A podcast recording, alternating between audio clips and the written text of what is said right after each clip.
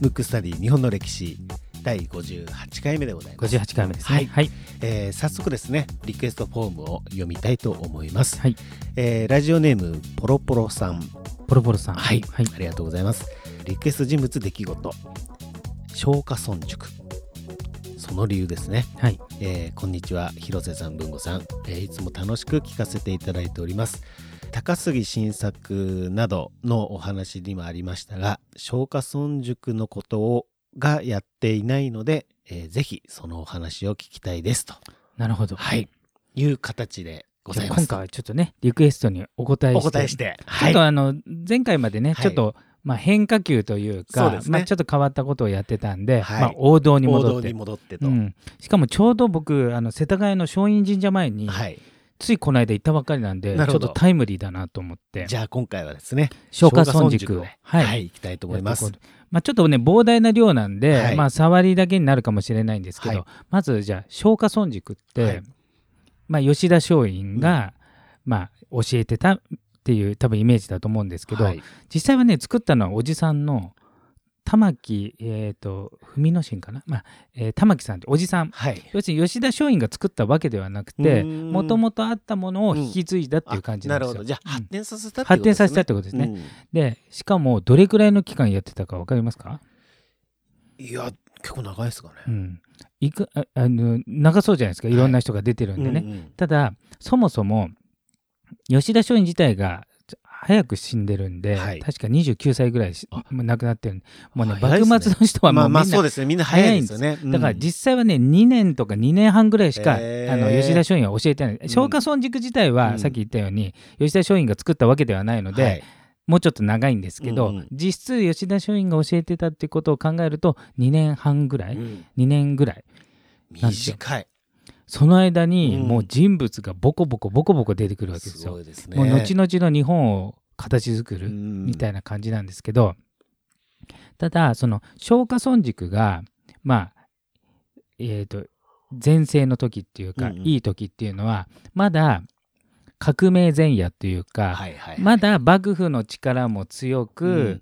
えー、とまだ倒幕までいかないけど倒幕をしようと思ってた、要するに一番きつい時。うん。なのでどんどんどんどん優秀な人はやっぱりこう日本のことを考えた時ね、はい。えー、と幕府がない方がいいって考えるんで、うん。強いうちに戦っちゃうんでほとんど優秀な人は亡くなっちゃって、うん。その時にそれのまあ古文って言ったら変ですけど2年半のうち最後にちょろっと入った人が一番恩恵を受けてるっていうね、うんうん。うん。まあそういうことなんですけど、はい。まず、よえー吉田松陰の松下村塾の、はいまあ、教育方針というか、はい。教え方がちょっと特徴があって、うん。どうですか？塾で吉田松陰が先生で教えるってどういうイメージだと思います？吉田吉田松陰というか松下村塾どういう感じのイメージを持ちますか？どうなんですかね？なんかもうん。う塾って僕はねうん。まあ文字としてもねあるのでうん。もう単純に座ってうん。勉強をうん。教える今のようなスタイル。っていうイメージですよね。なるほど。で吉田松陰はもともと学者でもあって、うん。さらに、えー、と日本をこう旅してたんですね、はい。た旅というかこう見ていって。うん。だ見聞を広めてたんでいろんなことを知ってるんですけど、うん。もちろん講義もしたと思うんですけどあえて自分が教えるんじゃなくて今でいうディベート討論。はいだからみんなに考えさせてお題ってうん。だから自分が教えるっていうよりもみんながこう討論していく。でその中に吉田松陰も入るから先生っていうよりも同,、同志みたいな感じでやっててでみんな議論しながらでしかも長所進展法なんで、うん。短所はなんかなんていうのそのままにするというか。なるまあひとまずちょっと置いといてそとう。でもう基本的に褒めちぎるっていうね、んあのそういうだ かなるほど。まあ長所をどんどんどんどどん伸ばしていこうっていう。ら当時としては多分難しいっていうか今でもそうですけど、うん。どっちかというと指導って、うん。まあ、良かれと思ってですよ。はい。あのお前のために言ってるって言ってどっちかというと叱るわけじゃないですか、うん。けど松陰はほぼ叱らないんで、うん。褒めまくったわけですよ、うんうんうんしかも江戸時代の身分制の中で、うん。自分が先生で要するに身分が上。うん。現代よりも身分社会で上の人が褒めちぎるってまあめったにないことだと思うんですけど、それをしたからどんどんどんどんこう個性も出るし、うん。まあ、自信もつくわけじゃないですか。うんうん。あともう一つのこあの方針として、えー、と陽明学者でもあるんですね。はい。陽明学っていう、うんえー学問があるんですけど陽明の陽は太陽の陽ですね。陽ですね。うん、で明るいにに学ぶ。うん、っていうのがあってそれ儒教の一種なんですけど、えー、と陽明学っていうね知合合一っていうね、うん。知知っていうのは知識。はい。知合合一っていうんですけど、はい。あの行動を伴わないうん学問は意味がないっていうことで、うん。要するに知っただけじゃなくて、うん。行動を起こしなさいよっていうことだから要するに革命を起こしなさいってことなわけです。なるほど。うん。だからいろんな議論していろんな知識身につけても動かないと意味ないからっていう、うん。もう行動を重視したわけですよ。うん。だから頭のいいだけじゃなくて行動力重視。うん。だから消化損軸の人っていうのはもう基本的にめちゃくちゃ行動派というか、うん過激派というか、うん。そういう人が 育行しすぎちゃうっていうね。そうそう、うん。もう行き過ぎるぐらい、うん。でしかもそれが賞賛があるなしじゃなくて、うん。とにかく知って例えばじゃああの人が悪いことしてる、うん。知ったのに行動を起こさないっていうのは、うん。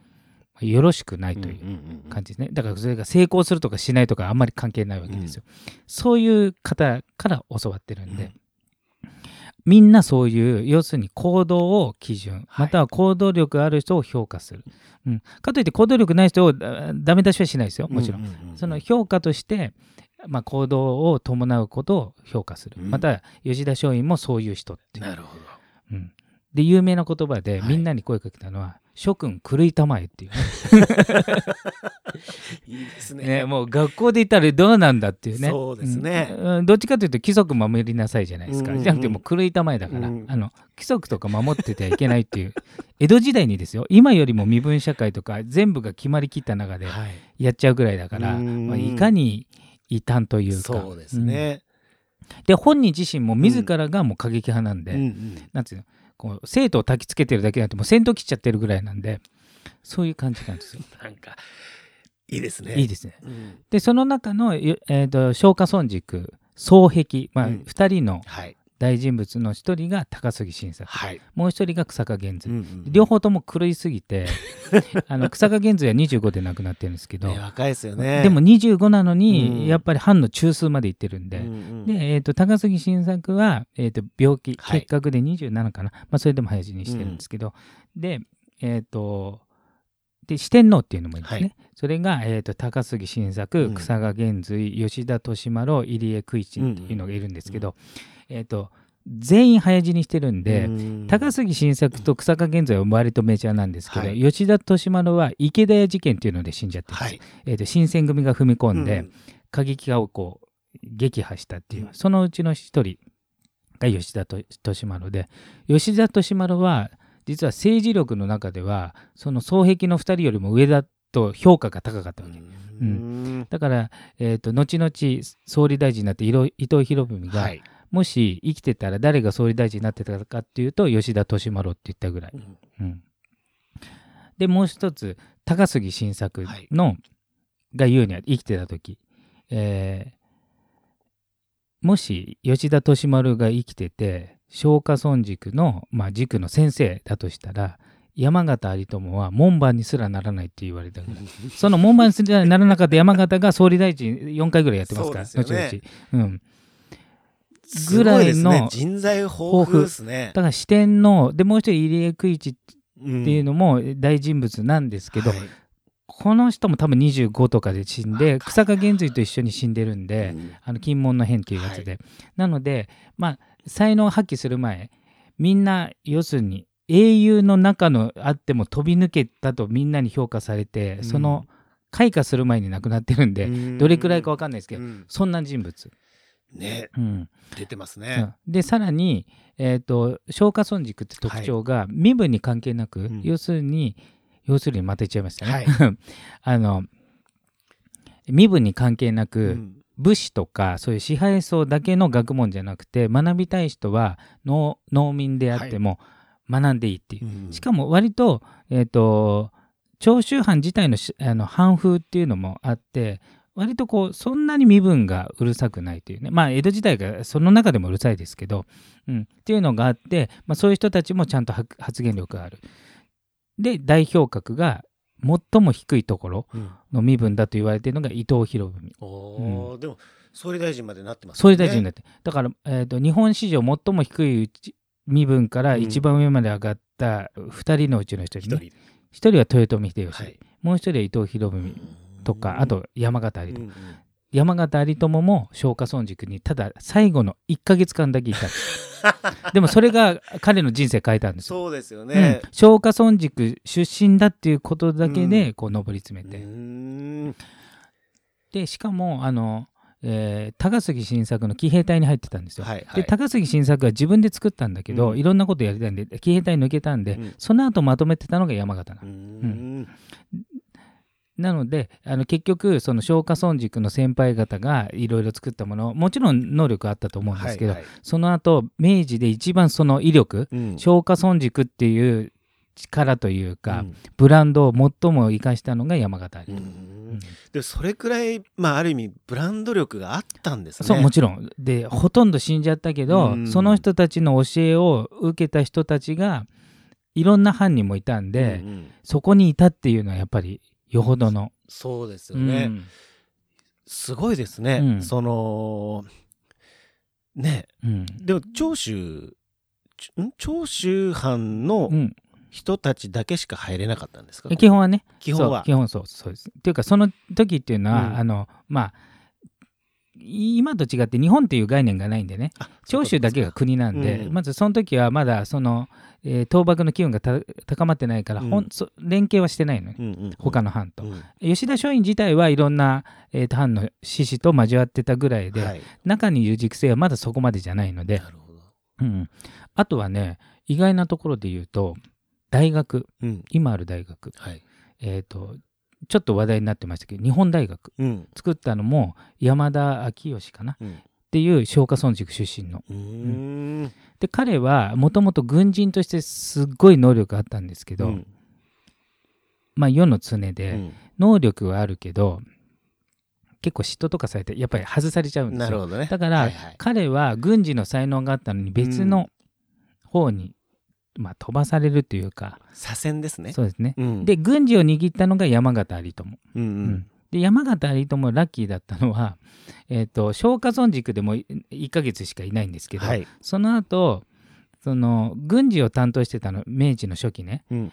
あの大村益次郎っていう人ね、はいはい。靖国神社で銅像を建ってますけど、うん。要は日本陸軍の祖みたいな。うん。あの人がカリスマでいたんですけど、うん。暗殺されちゃって、うん。ナンバー2だった山形有朋になったんです、うんだからもう強運しかも山形有朋は天寿を全うしたんで、うん。83歳まで生きてきましたね。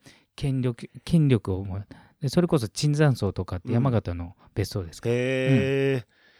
そそうそう。なんだ。いやすごいな。うん。でその軍事の才能自体は山田明義の方があったんですけど、うん。結局その軍事を握ったのが山形で、うん。それでほ法務大臣今でいう法務大臣はい。司法大臣、法律の方に行って、うんえーその流れで日本大学を作ったっていう。うん。うん。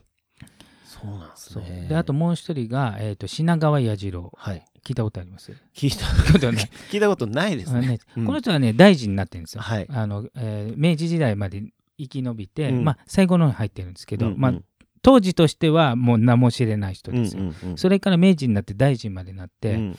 えー今のね独協大学を作ってますね。うーう。ん。んいやじゃあ結構やっぱりそう考えると、うん。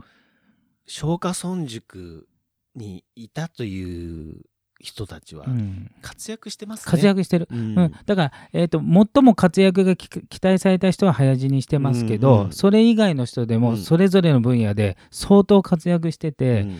えー、と総理大臣がまあ2人ですね、うん。山形と伊藤。で大学卒、えー創立者うん。は山田と、えー品川。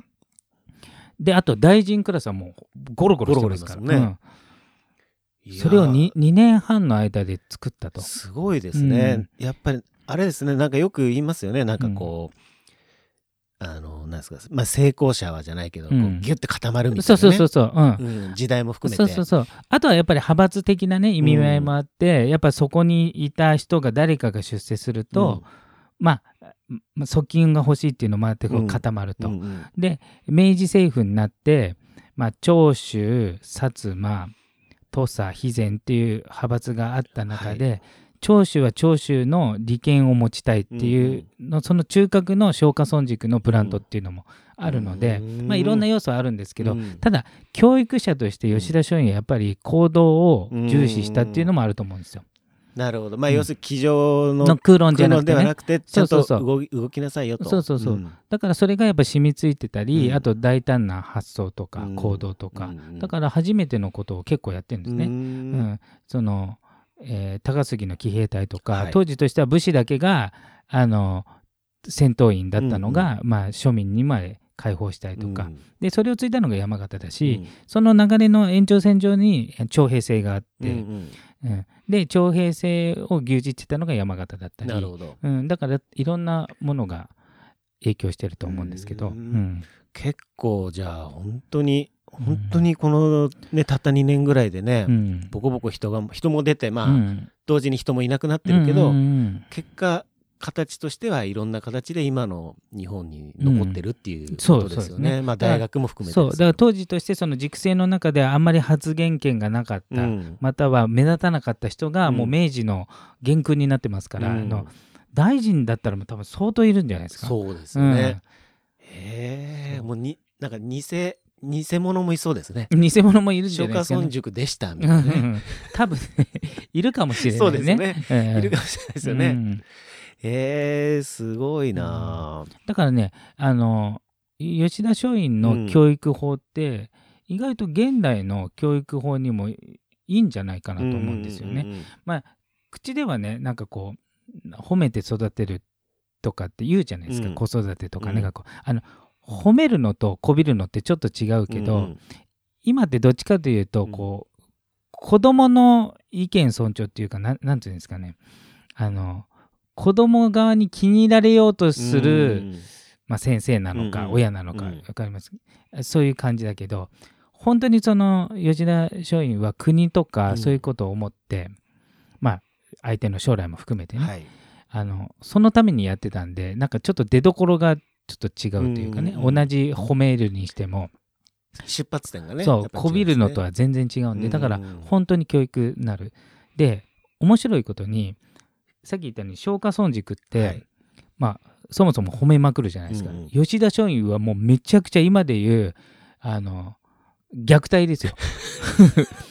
虐待を受けて育ってる教育されてるんですよ。なるほど。もう断ることにぶん殴られるし、うんうんうん、あのそういう教育を受けてるんですよ。うんうん、で徹底的に無視自分をなくして、うん、えーと、エゴをなくして、うん、周りのために生きろっていうのをまあ今でいう完全虐待、うん、もうぶん殴られながら生きて、うん、それが消化村塾作った人なんですよ。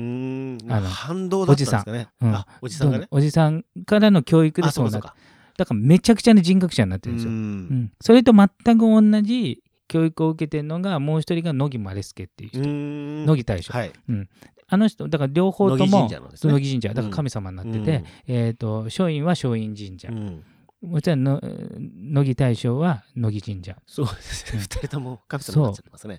で、えっ、ー、と、乃木丸助は、うん、あの明治天皇が亡くなった時殉職って言って、うんうん、してまあの、はい、殉死してますけど、はい、やっぱね人格者で有名だったんですよ。うん、で彼自身はやっぱ長州閥だったんで、はい、陸軍大将になっちゃったんですけど陸軍大将としてはちょっと能力的には疑問があるところあるんですけど、うんうんうん、人格者は本当紛れもない人物で、で吉田松陰も人格的に、まあ、ピュアすぎてちょっと危ないんですけど、だからもう本当全く同じ感じの人、うん、でどっかのね回で喋りましたけど、ね。うん、やっぱ感染武漢っていう各国のこう、まあ、スパイみたいな人が戦争に必ずいるんですけど、はい、その人が初めて生きた神様を見たっていうぐらいの人格者なんで。野木マレスケですね。そうそうそうです。うん、で吉田松陰も似たような教育を受けて、ただそれを自分はやらなかったわけですね、塾生に。うん。反動だったのか何なのかちょっと分かりませんけど、ね、なんでだったんですかね、まあでも逆に同じような教育してたら、まあ今に残名前が残ってる方々は、いないかもしれない、ね、いないかもしれないってことですね、うん、そうそうそうそう。だから今一度そのよく、うん、えー、消化村塾のいい部分っていうのは、うん、なんかこう引き継ぎたらいいのかなと思いますよね。うん、なるほど。面白かったですね。はい、いやいやいやいやいや、まあいろんな人がいろんな方々がねそうですね出。てきていると、まあ、後々その消化村塾の誰かをやるかもしれないので。そうですねんちょっとそれも含めてそうですね。まだリクエストもあればね、はいぜひいただければなと思いますはい。今回のテーマは消化村塾でした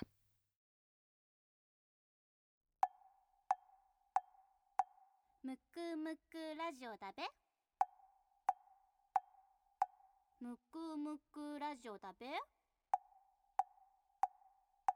むくむくラジオだべ？